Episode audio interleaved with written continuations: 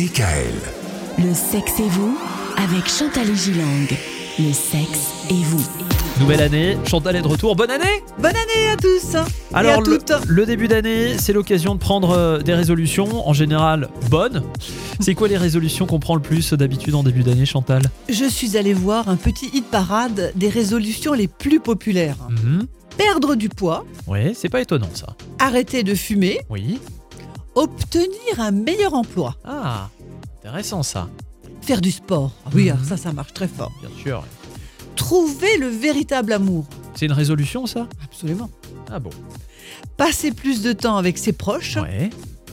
moins regarder la télé, changer de partenaire. Non, Ouais. ça fait partie des résolutions, Mais on- changer de On va partenaire. peut-être pas l'annoncer à l'autre tout de suite comme ça, à celui Ah qui est non. restant.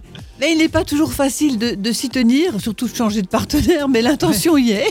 Ouais. Alors pourquoi sommes-nous enclins à prendre de telles résolutions pour une nouvelle année Euh, je, je me demande parfois, est-ce que c'est de la naïveté Est-ce que nous y croyons véritablement Hmm. Et quel impact cela a-t-il sur notre couple Alors un mari qui déclare en début janvier qu'il va enfin réaménager le sous-sol et qui ne s'exécute pas ne sera plus crédible. Bah oui, c'est vrai. Et une femme qui clame haut et fort qu'elle va enfin perdre ses 5 kilos jugés excessifs d'ici le printemps, et ne le fait pas, ne sera plus prise au sérieux par son compagnon. Ouais, ouais. Et c'est cette thématique que nous allons développer tout au long de la semaine à venir. On va notamment parler des bonnes résolutions en couple, parce que oui, on peut aussi prendre de bonnes résolutions à deux. Retrouvez l'intégralité des podcasts Le sexe et vous sur radiodécal.com et l'ensemble des plateformes de podcasts.